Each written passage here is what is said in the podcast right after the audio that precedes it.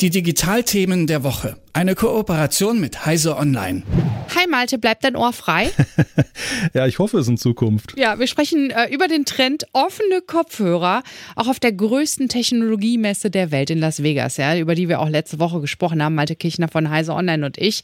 Äh, waren diese Kopfhörer der Hinhörer oder Hingucker?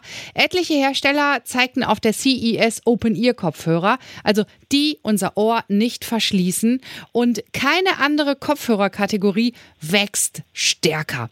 Erst einmal Malte, wie genau funktionieren diese Open-Ear Kopfhörer. Also auch für alle, die vielleicht ihre Zoom-Kopfhörer drauf haben und noch gar nicht mitbekommen haben, dass es die offene Version mittlerweile gibt. Ja, da gibt es zwei verschiedene Methoden, über die das äh, gemacht wird. Das eine ist die sogenannte Knochenschalltechnik. Da werden dann so Vibrationen an deinen Schädelknochen angelegt und äh, statt dann eben diese Schallwellen durch die Luft zu transportieren, werden die so direkt in den Gehörgang auf diese Weise übermittelt.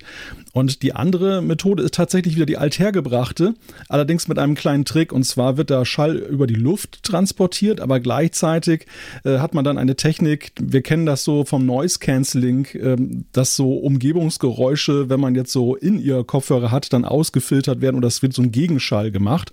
Und genau das gleiche wird bei dem Prinzip nach außen gemacht. Sprich, das Umfeld kann nicht mithören oder nur sehr schwer mithören, was man gerade hört. Was kann man so allgemein sagen? Welches schneidet besser ab? Naja, die, die Technik mit dem Knochenschall hat einen Nachteil, das ist, dass der Bass meistens nicht so gut ist. Es klingt dann so ein bisschen flach dann, was man hört. Und bei der, bei der Schalltechnik ist natürlich die Hoffnung, dass es dann eben die Audioqualität auch hat, die man eben gewöhnt ist, auch von In-Ear-Kopfhörern oder Over-Ear-Kopfhörern, also sprich die aufliegen. Also das ist eigentlich der große Wunsch, den man da hat. Okay.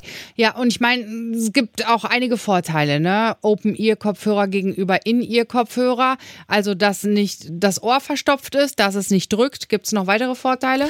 Ja, das ist im Wesentlichen eigentlich das. Also, das, es geht auch um die Umgebung, dass man die Umgebungsgeräusche hört. Da gibt es zwar mittlerweile so Transparenzmodi bei vielen Kopfhörern, die jetzt geschlossen sind, aber die verfälschen dann halt wieder so ein bisschen die Umwelt, weil die über Mikrofone dann die Umwelt aufnehmen und dann in, den, in die, das Hören sozusagen einspeisen, aber dann ja nicht so realistisch, wie das häufig dann der sein sollte. Und da hat die Open-Ear-Technik den großen Vorteil, dass, dass man eben ja wirklich ein offenes Ohr hat.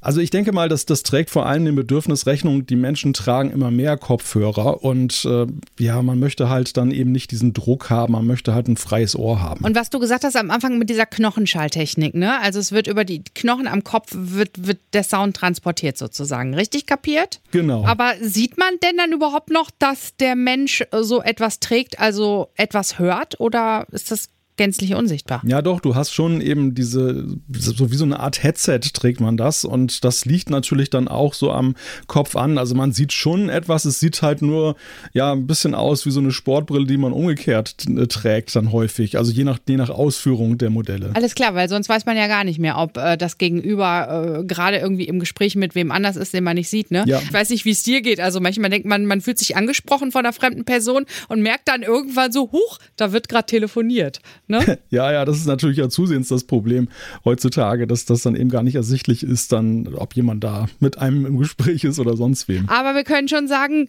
Daumen hoch, ja, für die Open-Ear-Kopfhörer. Ja, auf jeden Fall. Also für mich persönlich ist das so, im, im Sommer finde ich Over-Ear-Kopfhörer immer ein bisschen anstrengend. Das ist so wie Ohrenschützer tragen.